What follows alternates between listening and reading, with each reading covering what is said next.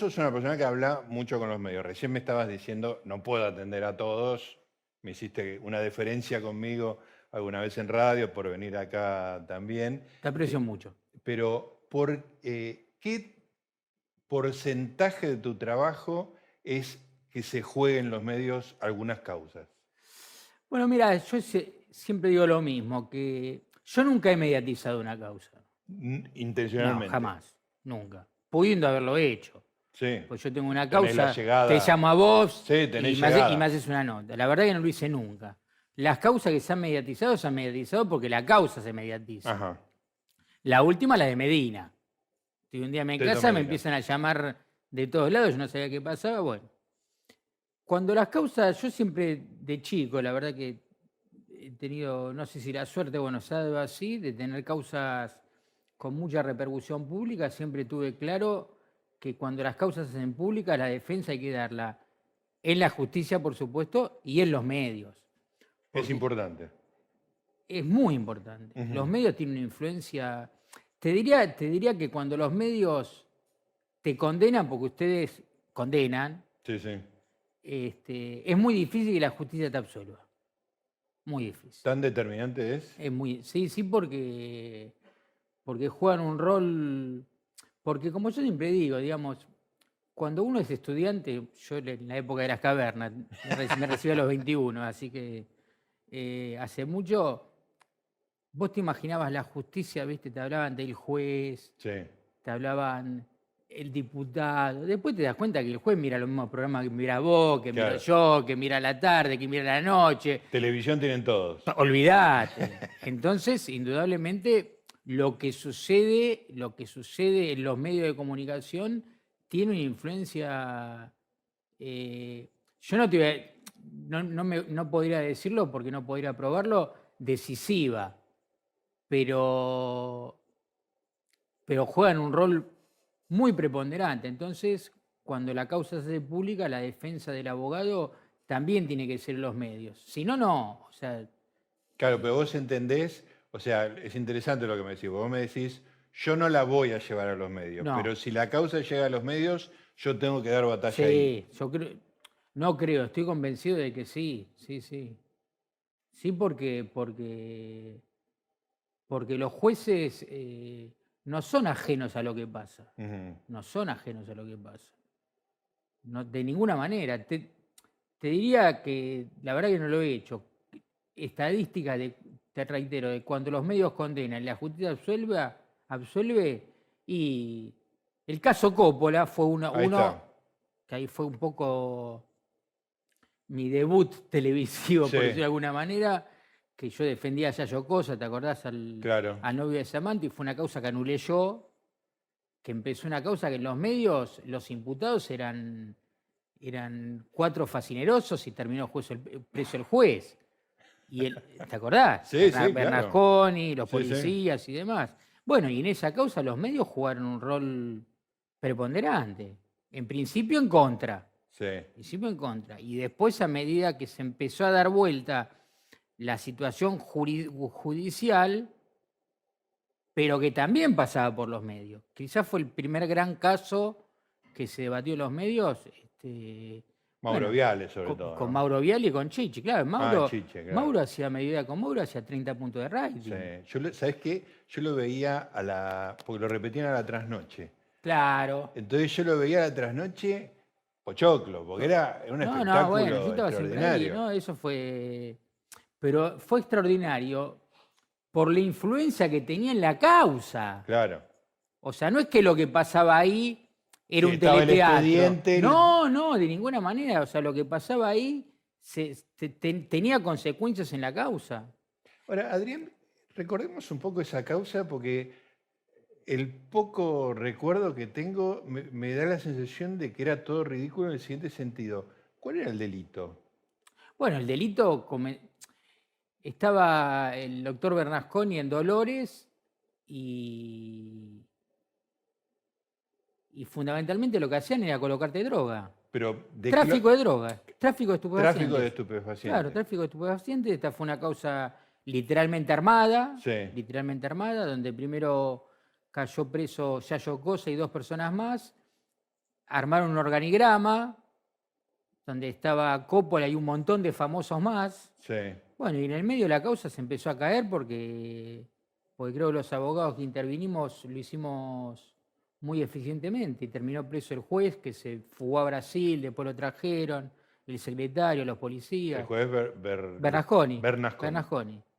No fue la única causa que armó en su momento y demás, pero Ahora, pero más allá de la corrupción del juez, eh, hasta donde yo me acuerdo del, de- del espectáculo Mauro Viale, era un, hasta donde yo recuerdo, era una fiesta privada, digamos, donde no, no parecía que nadie estuviera haciéndole daño a nadie.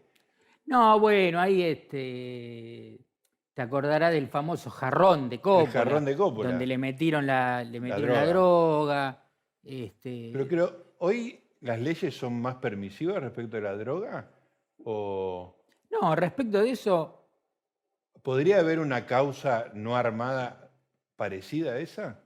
Me da la sensación de que no, pero no sé por qué. no, sí, tranquilamente, tranquilamente porque, o sea, la- lo que se ha flexibilizado, la 23737, que es la ley de drogas, eh, convengamos que no me dijiste de qué íbamos a hablar, así que lo que te estoy diciendo es Donde vos quieras, conocimiento puro. vos este, Eh, los límites los ponés vos. No, no, no, no, me refiero que lo que se ha flexibilizado es respecto a la tenencia para consumo propio. Pero en lo que hace a la tenencia para comercialización, eh, el delito es el mismo, es el, 15 el quinto inciso C que tiene una pena de 4 a 12 años de prisión. De modo tal que, que hoy se podría armar tranquilamente. Claro. De hecho, este, si te para la policía y te tiran medio kilo de cocaína, estás en un problema Estás en un problema. muy serio. Porque ya no es para consumo personal. No, claro. Claro.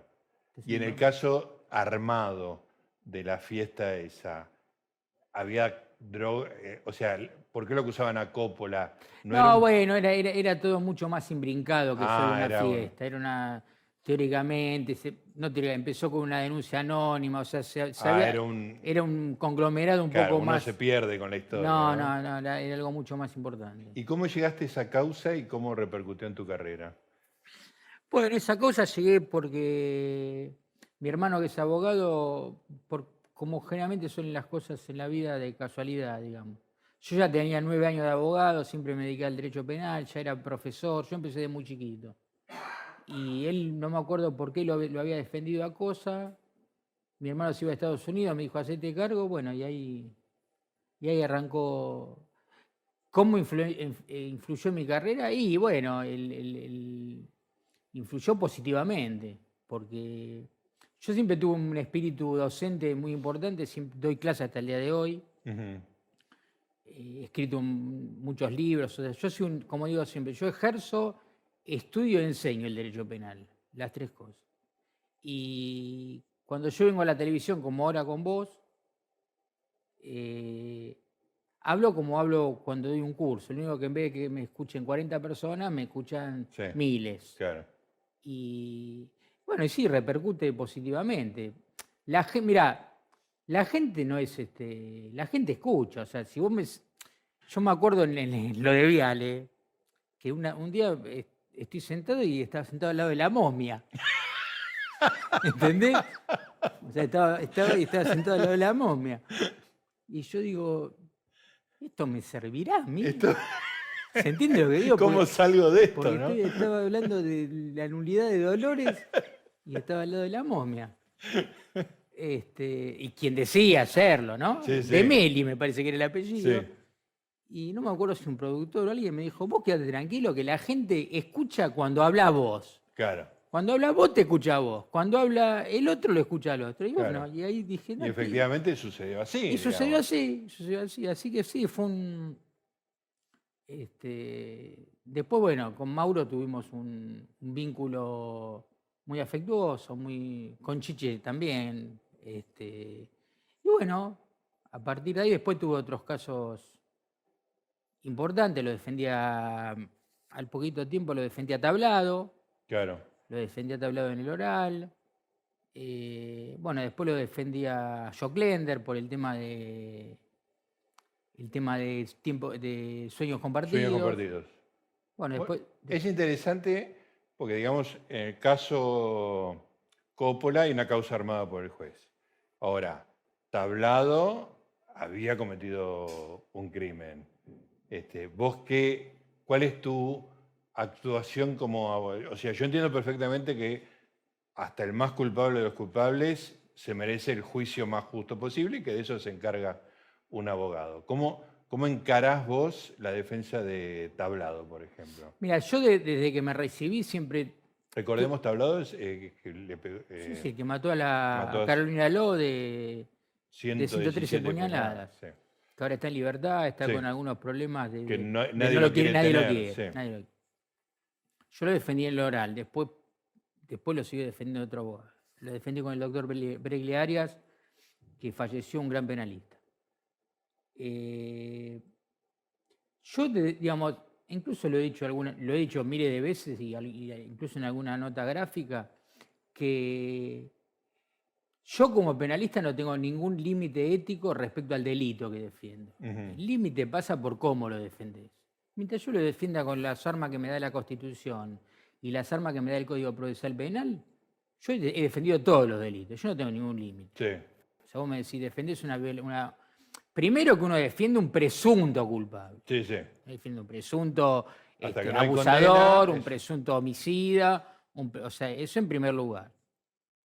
Y como yo siempre digo, no siempre el abogado es- aquel que se pone ante ojeras y no mira lo que pasa a su alrededor. O sea, el abogado no, no, no necesariamente busca la absolución, sino muchas veces busca que se le aplique la pena justa, un cambio de calificación. En el caso específico de tablado, la inimputabilidad. Ajá. La Vos ibas por yo iba por la inimputabilidad, ahí igual se, no, había, no, había, no estaba la figura del femicidio, Mm, yo conseguí que, le- que lo condenaran por homicidio simple, o sea, que no lo condenaran ni por alevosía ni por ensañamiento, le dieron 24 años, bueno, de hecho, mirá, mirá cuando empecé que le dieron 24 años, yo Sí. está en la calle, claro, y, cum- y cumplió de punta a punta. No tuvo No reducción tuvo, de pena. no tuvo y creo que le agregaron algún año más porque también tuvo algún otro problema con, De- adentro. con alguna persona que se casó, Ah, creo, tuvo sí. algún, Sí, sí, alguna cosita así, este, y yo estaba absolutamente convencido de la inimputabilidad. Así que, este, bueno, después lo defendía Mayeri, que fue un juicio muy controvertido, yo creo muy mal condenado. ¿Por qué? Bueno, básicamente porque,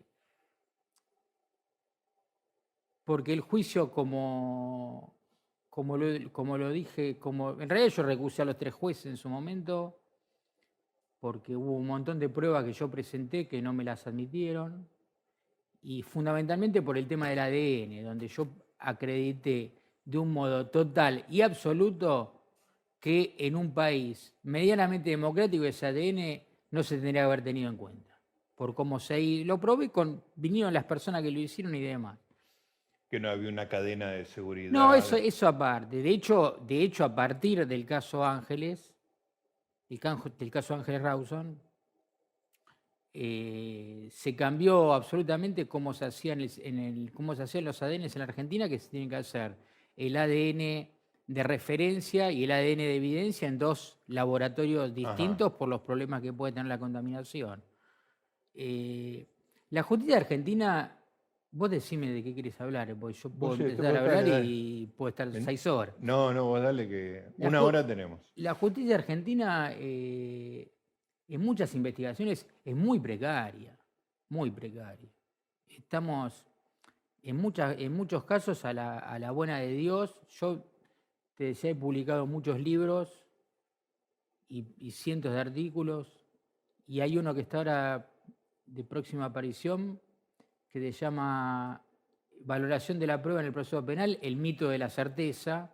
Porque Ajá. cuando vos sos estudiante te enseñan que para indagarte tiene que haber sospecha suficiente, para dictarte la preventiva tiene que haber semiplena prueba y para condenarte tiene que haber certeza apodíctica, es decir, ¿Certeza? apodíctica, Apodíctica. apodíctica, es decir, los hechos no pueden haber sucedido de un modo distinto a como lo, lo- lo dice el juez. Ajá. Y la realidad es que no pasa en la práctica eso. De hecho, cuando hay tribunales, o sea, porque en la en- en- vos sabés que ahora en la provincia de Buenos Aires ante ciertos hechos se puede optar por un tribunal, un jurado popular, de eso podríamos hablar 20 horas, pero la vos tenés un tribunal, que obviamente son tres jueces, y se pueden condenar por mayoría cosa que vos sabés bien. Entonces no hay certeza, porque si uno dice que es absuelto y dos dice que es culpable, es el 66%. Evidentemente, certeza no hubo. No hubo, y sin embargo, se lo condenaron por mayoría, le dieron perpetua. ¿Y el 33% dónde está? Entonces, yo siempre he sido una persona que ha abogado por...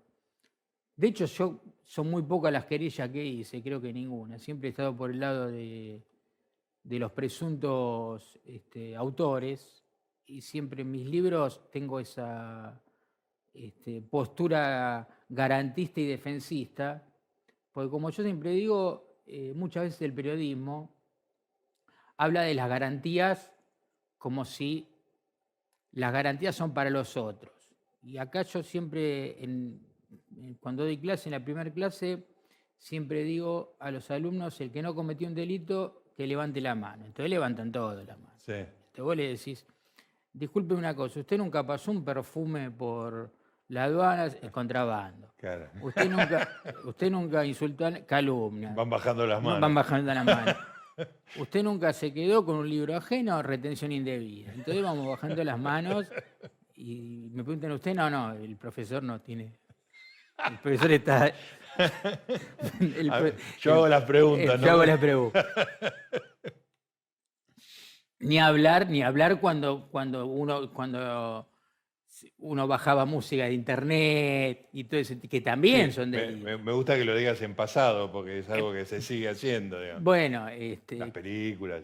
Bueno, por eso, todo eso. Son todos, son todos este, delitos. Lo que pasa es que el derecho penal llega a algunos, algunos sí y algunos no. Hay, hay dos vías en la conversación y las dos me interesan, así que me gustaría que nos ordenemos. Uno es la certeza y otro es el hecho de que el que esté libre de pecado que tiene la primera prueba. Volvamos sobre el tema de la, certeza. Vos decís que se condena sin certeza. Absoluta, lo dice el código. Ya cuando el código te está habilitando a que de tres jueces la mayoría haga la certeza, ya te está diciendo. Mira, en este libro que estoy por publicar, donde digo el mito de la certeza, hago toda una evaluación, digamos que si a vos te condena, por ejemplo, eh, el tribunal oral 2 a 1. Después vas a la casación, te condenan 2 a 1. Y después vas a la corte y te condenan, bueno, 4 a 3. Ahora cada vez hay menos jueces de la corte, 4. Te condenan con el 15% de certeza. Porque se van. Porque este, se, van, se van licuando. se va licuando. Y además cada etapa licúa la Y además tenemos un gran problema y es el tema de que la, que, que la absolución tenés que probarla 40 veces, porque vos ahora tenés el juicio por jurados en la provincia de Buenos Aires. Yo estoy absolutamente a favor. De juicio por jurados. Absolutamente a favor. Podríamos ver cómo se implementa en la provincia de Buenos Aires, que pero estoy a favor. Eh, pero cuando a vos te absuelve el Tribunal Popular, ya no hay más apelación. Ahora, si te condenan, el abogado puede apelar. Y en la justicia ordinaria tendría que ser igual. Porque yo voy a. No yo, espero. Cualquiera. Va a un juicio. Lo absuelven. Apela el fiscal. Va a casación. Y así estás cuatro, o sea, estás cuatro años. Te dice que casación te, vas a la corte. Y el tipo está siete años dando vueltas con su problema. Eh, con su presunción de inocencia. Con su presunción de inocencia presunción de inocencia que no. que la Argentina se respeta bastante poco. Respeta bastante poco, fundamentalmente porque muchas veces la prisión preventiva, más que de un modo excepcional, se toma como una como algo más genérico y la prisión preventiva siempre es una pena adelantada. Tendríamos que estar en contra de la prisión preventiva, absolutamente. Yo siempre lo, yo siempre lo digo porque yo nunca, nunca en el ejercicio de la profesión he tenido ningún, este, ninguna cuestión de carácter partidaria, por segura manera. Yo puedo defender este, un macrista, un kirchnerista, un radical. La verdad que no me, no me, De hecho, lo he hecho. Este, No lo pregunto, pero he tenido Sí, causas. sí. Con respecto a la, a la certeza, ¿vos estás proponiendo algo? ¿Estás haciendo una crítica? Eh, Sí, claro. eh, eh, Yo, lo- o sea, yo lo que propongo es, vos en un tribunal oral, en un, en un juicio por jurado, tenés 12 jurados. Para dar perpetua se requiere la unanimidad, 12 que los 12, digamos. 12. Si uno Bueno. dice, bueno, está la famosa película 12 hombres en pos. Bueno, para, lo, para lo que somos un para poco lo que somos grandes, un poquito viejos. lo mejor, lo mejor, Sí, sí. lo mejor, lo mejor. Que es un jurado, o sea, en el principio de la película hay 11 que dicen, bueno, vamos a ver el casa. partido porque Y ya uno, está el viejito, culpable. dice, no. Henry Fonda dice, Claro. pará, pará, convenceme. Dice, y poco po- a poco convence Y después a dice, no, yo estaba convencido, pero dijo, por lo menos discutámoslo un poco. claro, claro. Bueno, y ahora acá también no le es parecido, ¿viste? Porque Vos decís ahora, se condena con un grado de certeza mínimo. sí, ni, ni hablar, otro día, si querés, invítame para hablar del tema de violencia de género. Todo un tema en sí mismo. No, eso, eso, en eso los hombres estamos todos en libertad condicional. Ajá. Lo digo, lo he escrito y brego por eso. Ajá. Estamos todos en libertad condicional. Todos. Una mujer hoy te denuncia por abuso sexual sin que haya pasado nada, y lo digo mirando la cámara para que mañana me puten todos los femi- las feministas, pero lo digo porque lo vivo como abogado. Sí, Y estás en un flor de quilombo. porque hay presunción Porque- de culpabilidad. Porque hay presunción de culpabilidad, pero además porque se ha instalado de un modo, este, podría decir que inteligente para el feminismo, que la mujer no miente, Mm, lo cual es una barbaridad. claro. Sí, O porque el argumento que te dan es, es, es la víctima y yo le creo. Entonces dice, no, Pero- primero hay que ir a la víctima, lo cual es, no es cierto, o sea, cuando vos te denuncias es el comienzo de la causa. Claro. Y la presunción de inocencia es poner en duda lo que está diciendo esa persona. Claro. No creerle. Porque yo le creo a la víctima, ¿para qué vamos a hacer un proceso? Claro, ya está. Le creo, ya está. Pasemos Sí. directamente a ver cuánta- cuántos años le damos. Y además en términos legales es víctima cuando termina el juicio. Y en eso, y e- por supuesto, y en este punto, y en este punto, eh, el periodismo tiene mucho que ver. Sí, Tiene mucho que ver. ¿Y sabes cuando te das cuenta? Cuando tenés- Con esto, ¿sabes lo que está pasando? ¿Viste cuando nosotros hemos, hemos vivido otra Argentina donde no a todo el mundo la habían robado? claro. Cuando éramos chicos. Sí. O vos habrás salido a andar en bicicleta como yo Sí, sí. y jugar a la plaza y lo único, que, el único miedo que tenías era que cuando tu vieja, cuando volviera tu vieja no te cagara a patadas porque venías tarde. Era el momento riesgoso. El, un- el único momento riesgoso. Este, y después sí, ahora yo te pregunto, ¿te robaron? Seguramente sí. ¿Conoces una? un- También. Bueno, con el tema de violencia de género pasa lo mismo. Yo te digo, ¿tenés un conocido de un conocido que tenga un problema de violencia de género? Me vas a decir que sí. Claro. Bueno, ¿por qué? Porque se fue instalando esto de, la pre- de- de- de tirar abajo la presunción de inocencia en los casos de violencia de género, el tema de la perspectiva de género, que ya estoy totalmente en desacuerdo, totalmente en desacuerdo, porque la justicia tiene que tener perspectiva de justicia, no de género. Bueno, tenía una venda No de los género, ojos. No de género. O sea, ahora, hay cosas que se pueden cambiar, que, que- que la, que me tendrían que convencer que la justicia alguna vez fue machista, vamos a suponer. Pero de ahí a que ahora sea todo lo contrario, es como no encontramos Claro, el justo medio. medio. Ahora, en, eh, ya que estamos en, en tema de género, a mí la sensación que me da es que es un problema medio irresoluble en el siguiente sentido. El delito de acoso sexual es un delito muy difícil que, deje- que tenga pruebas, digamos, ¿no? Entonces, me parece... Te, te- te interrumpo un minuto ahí, Sí, porque es un Di- punto. Sí, porque diste un. diste en la tecla. El acoso sexual, el Sí. acoso sexual no es un delito. ¿No es? No es delito. No es delito. Yo bien. tengo un libro escrito. Yo tengo Sí. un libro.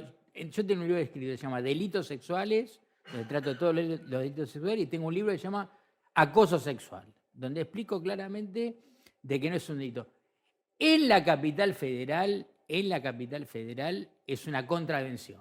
Ajá, Es una contravención. Sí. Y, la co- y no hay que confundir el acoso sexual con la seducción. Ahí, ahí se mezcla todo. claro, hay una... Y tampoco con el abuso sexual. Claro. tampoco con el abuso sexual, simple, digamos. Sí, por supuesto que son todos delitos de difícil prueba, pero Sí. porque fue- sean de difícil prueba, no hay que probarlo solo con los dichos de la víctima. No, está bien. Está O sea, yo No, no, estoy no, diciendo que no, que no hay. Sí, sí. Lo que yo- Obviamente que hay. Déjeme hacer esta descripción a ver si vos estás de acuerdo o no. Tradicionalmente existía estos delitos de eh, abuso sexual, por decirlo de una manera, no tenían eh, pruebas y la mujer estaba en una situación desventajosa. Se la tenía que morfar en el sentido de que la vida era así, punto. Eso se compensó en la práctica haciendo más laxo el derecho y pidiéndole menos prueba, digamos.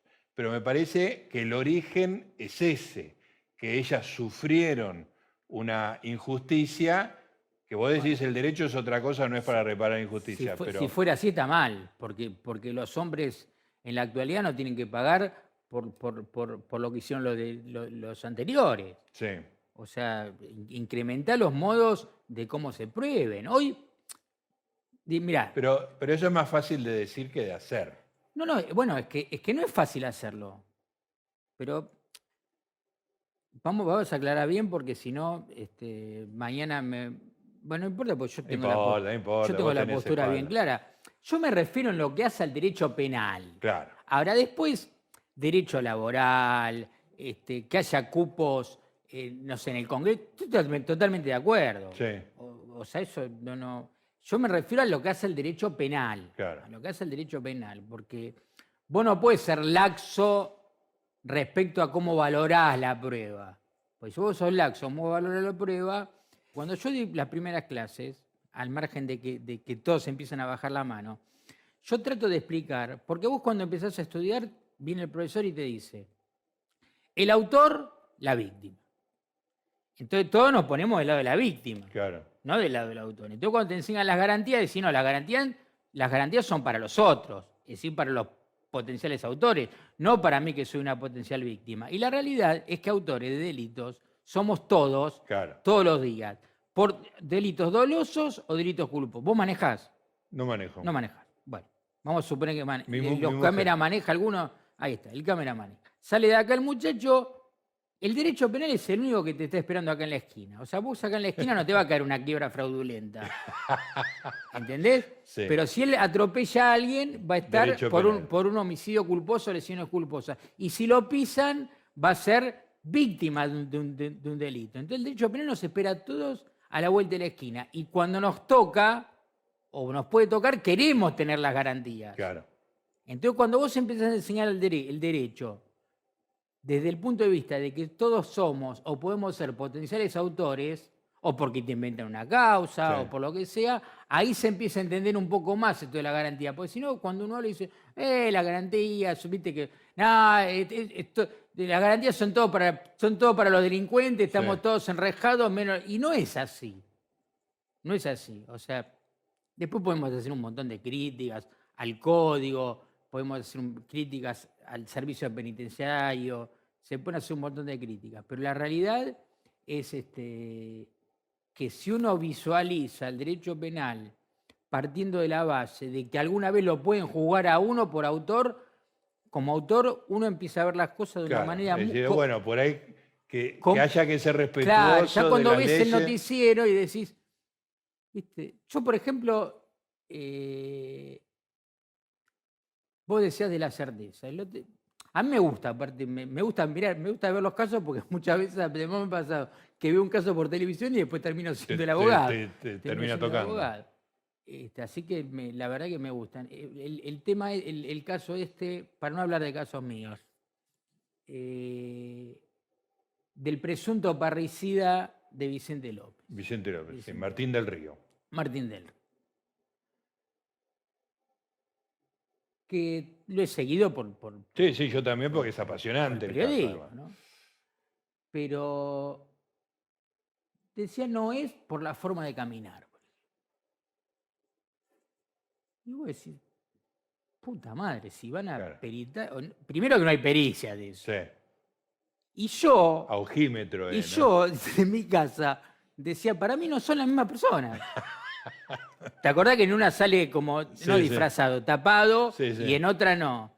Y yo decía, para mí no es la misma persona, incluso por, por el tamaño físico. Y vos decís, este, y el tipo está preso. Entonces, eh, Obviamente no es la única prueba. en no, su no, contra, no, no, seguramente, no sé, porque Sí, tampoco no se lo importa, no importa. Pero me refiero que... Que, Que hay pruebas que, que mediáticamente se valoran muy livianamente. Que Va, se- mediáticamente y, y- y en ju- el- y jurídicamente, jurídicamente sí, también. se valora muy este... muy livianamente, ¿no? Sí, después eh, otro, otra, otra cosa que, que- que es increíble, por ejemplo, es que la justicia nacional sigue haciendo las cosas por Zoom. Yo tengo juicio por Zoom. ¿Todavía? Hoy. ¿Pero qué? ¿Por el coronavirus? por- porque empe- alguna vez empezó y quedó. ¿Entendés? Entonces, Y eso te cambia mucho. A ver, explícame eso porque me interesa. Sí, pero y vos, yo tengo un juicio eh, donde hay seis imputados. Entonces vos tenés en la pantalla los seis imputados, los seis defensores, los tres jueces, los testigos. ¿Viste? O sea, es, es- es- es como... decir- No, no, no- es una verdad decir. Es como tener sexo virtual o sexo de Sí, verdad. la diferencia es importante. Es importante. la Es diferencia. importante. Lo mismo, ¿cómo, yo voy a- ¿Cómo van a condenar a un tipo Sí, por televisión? claro. Sin tenerlo cara a Sin cara. tenerlo cara a cara, cuando en la provincia de Buenos Aires han vuelto hace dos años los juicios. Claro. Y acá se sigue haciendo todo por Zoom. Entonces, cuando yo escucho hay que cambiar la justicia, está todo bien. Primero volvemos a la justicia. Tribunales, vos, vos vas y dices, estamos en burbuja. Pero si no hay más pandemia. Entonces, viste. eh, y Es insólito esto. Yo no, no imaginaba que era así. Absolutamente insólito. Insólito, pero sucede. Entonces tendría que. Tendría, viste, que los diputados están todo el día sacando. de todos los partidos. Y yo no Sí, tengo sí. ninguna este, problema. aparte. De hecho, acá estamos en de, la ciudad. Bueno, Puedes puedo, hablar puedo con tranquilidad. Absolutamente. Bueno, este, igual no es, una, no es una cuestión de la ciudad, es una cuestión de la justicia nacional. Sí, sí. Porque la justicia de la ciudad creo que tiene presencialidad. Presencial. Creo que tiene presencialidad. Porque aparte, Bueno, y si no la tuviera, la estaríamos criticando la estaríamos sin criticando. problema. Creo que tenía presencialidad. Porque aparte, para los penalistas esto, esto es un problema. Tenés justicia nacional, tenés justicia federal, tenés justicia de la ciudad que se fueron transfiriendo delitos. O sea, es todo bastante, bastante complejo. Pero cuando yo he hablado de algunas reuniones que a veces uno tiene con abogados, en el colegio de abogados, que no, que te- digo, pero, flaco, lo primero que tiene que volver es la justicia. Claro, ¿Cómo? O sea, sí. no hay más pandemia, o Sí. estoy equivocado. No, no, no, es hay un más pandemia, no tenés que tener ni barbijo para entrar a un hospital. Claro. Y no se pueden, no se pueden juntar tres jueces a hacer un juicio. ¿Y en qué medida te perjudica a vos como abogado? O sea, ¿qué es lo que falta? ¿La empatía de estar cerca de una persona? Bueno, falta- ¿La valoración de un testimonio? La realidad es que, digamos, eh, el- los juicios son orales y públicos. Sí, Juicio oral, y cuando vos lees cualquier libro, lo que es un juicio oral es la presencialidad, eh, los gestos del testigo. o sea que todo eso importa. Todo eso importa, los gestos del testigo, la gente, por eso Sí. son orales y públicos. Claro, ¿Por qué? Porque si vos te, re- te- te- te retrotraes a los autores italianos del siglo pasado, o de- ya estamos en el XXI, del siglo XIX, te decían que el público, de algún modo, era quien controla a los jueces. Y acá se hace por un televisor y no hay nadie. claro. Entonces, o sea, O sea, el, el- el juez siente una responsabilidad distinta si es observado. Eso no lo sé porque no, no- no he sido juez. No, digo, en la lo a teoría. ser, pero en la La teoría, teoría en es esa. Claro, la teoría funciona de ese modo. Claro, por eso son públicos los juicios. Por que eso son son públicos. juicios orales y públicos, salvo, bueno, alguna circunstancia particular cuando pueda haber un menor. Bueno, bueno, Puede haber alguna, son excepciones. alguna excepción, pero, pero el juicio es oral y público. Sí.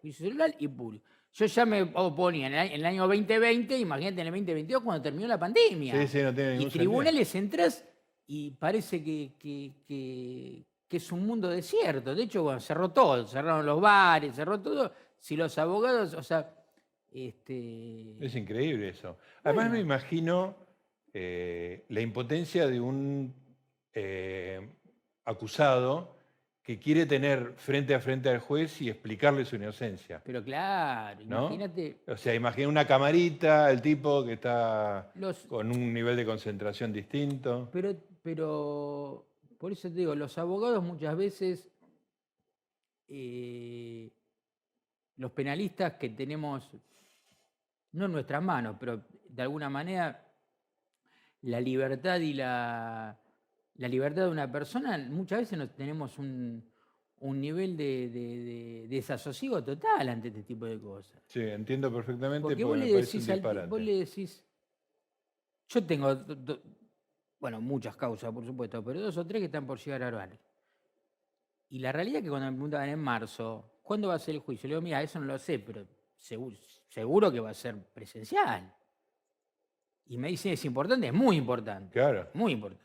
Y ahora le digo, mira, la verdad que no lo sé, porque tengo juicio ahora Sí, sí. que lo estoy haciendo por Zoom. No, no se puede creer.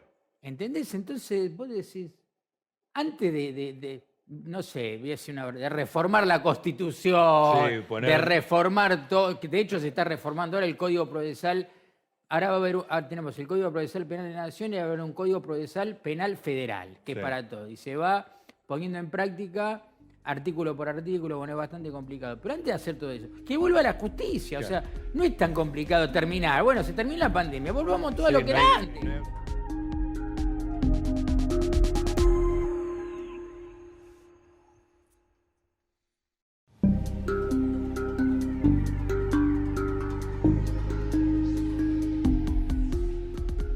Adrián, ¿qué tan cierto es el lugar común, muy repetido por los medios, de que los, este, los que cometen delitos entran por una- la, la puerta giratoria?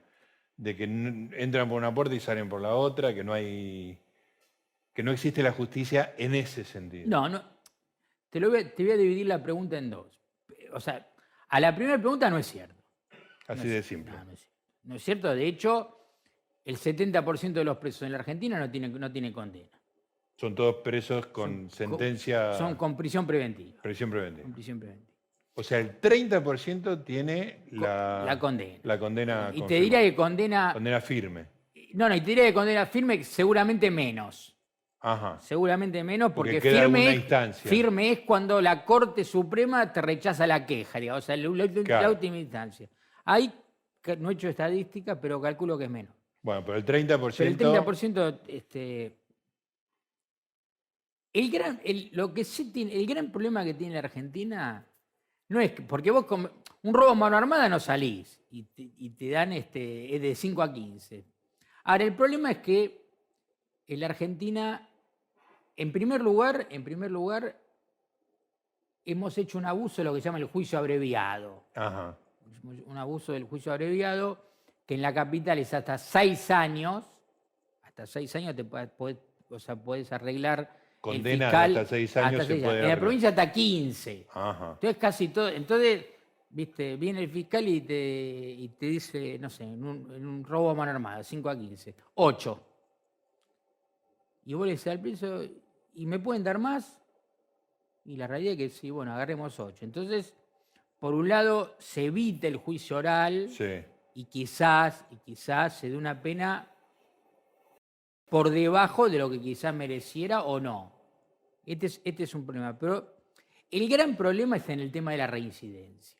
Mm. El gran problema está en el tema de la reincidencia, porque, no sé, mañana fulano mató a otro. Vamos a este, los antecedentes. 10 entradas, eso no puede pasar. Claro. En Estados Unidos vos tenés la tercer condena firme, no salís nunca más. Claro. Acá también tenemos, lo llaman la multireincidencia, no se aplica nunca. Acá son cuatro delitos, eh, tenés eh, cinco delitos dolosos, pero nunca se aplica, bueno, por, por un montón de cosas, porque se ha declarado inconstitucional la pena perpetua en nuestro país y demás. Pero la realidad es que eh, el- No tiene peso, la reincidencia no tiene el peso que debería tener.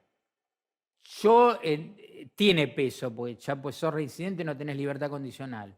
Pero una persona que tiene tres, ponle que no fueran tres, cuatro, condena firme, y viste, ahí está el problema. Ahora no es que entran y salen por otra, por otra puerta. De hecho, este, vos partís de la base que en la provincia de Buenos Aires el 95% de las personas tiene defensor oficial. 95. Sí. Porque después también podemos entrar en la selectividad del derecho penal. O sea que los que los que van con un abogado son una elite, En la provincia de Buenos Aires, eh, sí. así de simple. Sí. Bueno, no, no, no, no, no, voy a hacer ninguna valoración de carácter política porque no la sé ni me importa. Pero los copitos dos tienen defensor oficial. Claro. Y es acá en la capital federal. Sí. Que creo que es el 30%. Ahí capaz que hay otros condimentos que desconozco. Pero en, en la provincia de Buenos Aires, eh, esto tiene que ver también con cómo se fue incrementando el delito, qué Claro. delitos, el delito común, el delito de cuello blanco, cómo se pena uno, cómo se pena el otro. Eso es para una, una charla de criminología, pero que también tiene sus, este, también tiene su consecuencia, ¿viste? Porque vos quebrás un banco y, y no va preso nadie. Y quedaron 500 personas sin trabajo, que, a la, que a la- a la vuelta de la esquina de esos 500, eh, 100 quizás... Porque acá hay algo que es absolutamente cierto y hay que demistificarlo.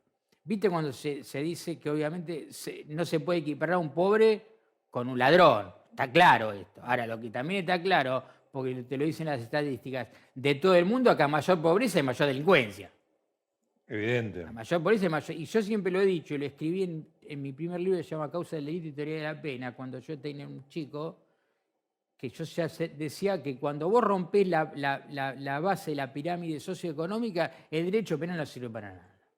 Y el país está así, con un 52% de pobreza de este gobierno y del anterior. Sí, o no sea, importa el no análisis. del- no, no, no, no. Pero con este estado socioeconómico. y el derecho decís- penal poco puede hacer. Claro. La realidad es que, es que sirve para bastante poco, porque tenés el 52% debajo de la línea de pobreza, los policías están mal pagos, muchas veces en los grandes casos hay connivencia entre la policía y los delincuentes. O sea, la realidad es que cuando a vos te dicen que para terminar con el delito, lo primero es que hay, que eh, hay que empezar con la educación, es absolutamente cierto. Hay que eh, con la educación y con la pobreza. Entonces te dicen, bueno, pero ¿qué hacemos mañana? Y mañana no se puede hacer nada. Claro. Claro. La realidad No es esa. Bueno, pero hoy, ¿qué hacemos? Y hoy no puedes hacer nada. O sea, vos tenés que pensar. Mira, en esto yo siempre lo, lo digo y lo enseño. Vos tenés. En primer lugar, te aclaro, me encanta la entrevista. Porque vi- voy a los canales entrevista comentada, hace ¿verdad? 30 años y nunca pude decir estas cosas. Vos tenés eh, política económica, tenés política social, tenés y tenés política criminal. Tenés política criminal. El problema es que la Argentina no la tenemos. Porque así como la política educativa la tenés que pensar a 20 años, la política Sí. criminal también, y la cambiamos cada cuatro, Claro. cuando no cada dos. Sí. Entonces viene uno, mano dura, viene uno, y eso es otro verso. No tiene que haber ni mano dura ni mano blanda. Lo que tiene que haber es cumplimiento de las leyes. O sea, la Argentina tiene leyes que están a la altura de todo. No hacen falta ni más no hace leyes, falta ni... ni- más leyes, ni menos leyes, ni cambiar. Lo que hay que saber es aplicarlas. Y hay que aplicarlas. O sea, esa idea de, eh, de que las penas sean más duras no cambia Nah, nada. Eso no, eso, eso. Pero eso, cualquier persona que lee un manual de criminología de primer año sabe que eso no existe. No funciona. Nah, eso no funciona. Pero eso no funciona ¿por qué? Yo te voy a explicar por qué no funciona. Porque quien sale a cometer un delito sale pensando que no lo van a agarrar. Claro.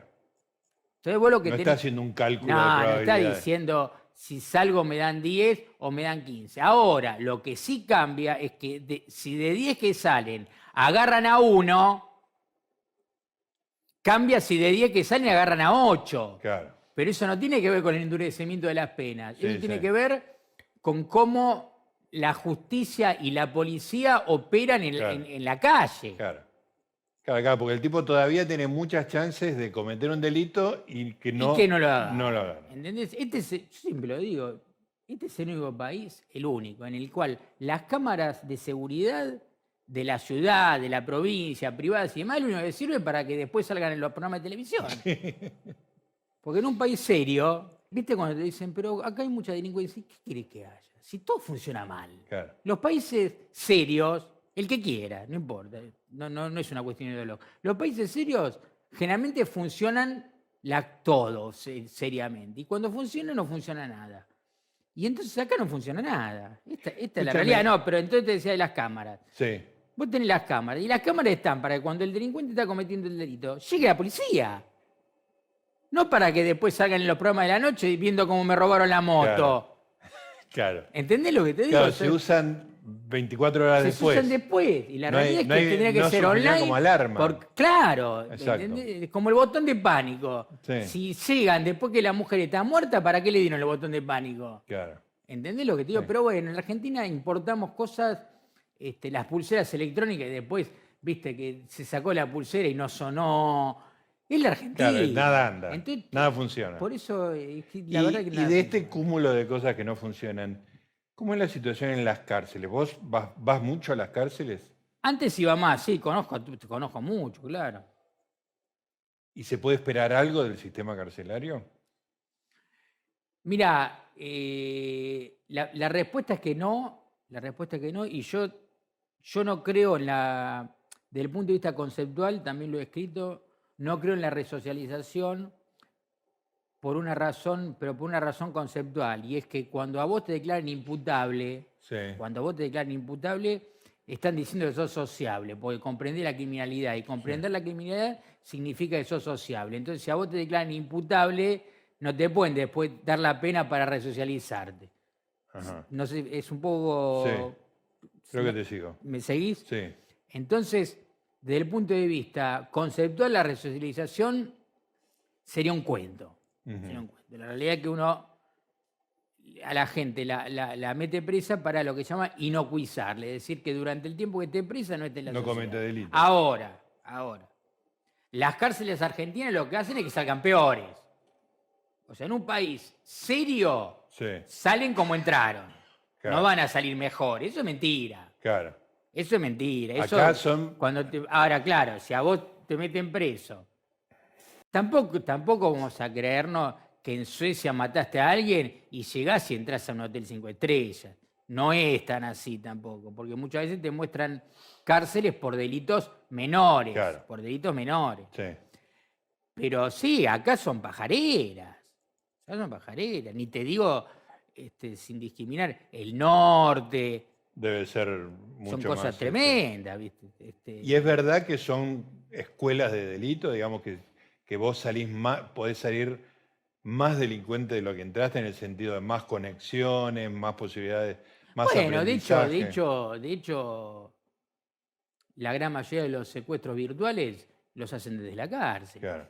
Eso Ustedes, viste, eh, hay, hay algo que a mí siempre me llamó, la, me llamó la atención. De chico me llamaban las cosas más la atención que después, pero yo decía, tipo lo meten preso por vender droga. Y hay, droga en la cárcel. Pues, ¿Cómo puede ser? Claro. O sea, ¿Entendés lo que te digo? Hay algo ahí que no está bien. Hay algo que está funcionando mal, porque el tipo está preso por vender droga. Y estás adentro y, y- y- y todo fuma. Compra, droga, vende. Tampoco es como uno lo ve en las películas, Sí. tampoco es como en las series. Ajá. Tampoco es que está el director y que siempre Sí. es un corrupto, no, no. Pero, este, vos decís, ¿cómo puede ser esto? Claro. ¿Entendés? Vos decís, Y bueno, si, si no pueden evitar que entre droga a una cárcel, bueno, Claro. tenemos que cerrar e que la vende afuera. re- Bueno, ese, ese, ese es un debate para, para, para, Sí, otra, Otro programa. para otro programa, si, si habría que legalizar la venta de drogas. Está bien. Eso es para, para otro, para otro programa. Este, yo sí, sí, yo estoy en contra de la legalización. Estoy De la contra, legalización. Estoy en contra. Lo he escrito, bueno, por un montón de circunstancias no vine al... Ahora, lo que sí estoy a favor es que si despenalizan la tenencia para consumo personal, hay que despenalizar la venta. Porque es como que vos autorices andar en auto y penalice la venta de nafta. Claro. O sea, ¿se entiende? O sea, es totalmente absurdo, porque el tipo que fuma Sí. y alguien se la va a comprar. Claro. Si no es delito fumar, porque es un delito que te la Eh, facilita. pero, pe- pe- porque ahí sí le haces el caldo gordo. Ahora, después, por supuesto, después, por supuesto, la Argentina es maravillosa, ¿no? Porque cuando te dicen, no, porque en Ámsterdam, yo gracias a Dios he, recorrido muchos países, entre ellos eso. Ámsterdam es más chico que Belgrano. Sí. ¿Se entiende lo que digo? O sea, pero de verdad. Lo Sí, digo, sí, sí, yo conozco Ámsterdam. ¿Conoce? Sí, bueno, sí. ¿Estoy mintiendo? No, no, La, la recorre caminando, al Sí. margen de las bicicletas Sí, sí. que están por todos lados. La recorre caminando. Entonces, cuando te co- comparan Ámsterdam, Sí, con la entras a un café y te, y te ofrecen este, en la lista, eh, yo no porque no fumo, pero te ofrecen no sé qué, pero, hay, pero son 20 tipos. Acá habría 20.000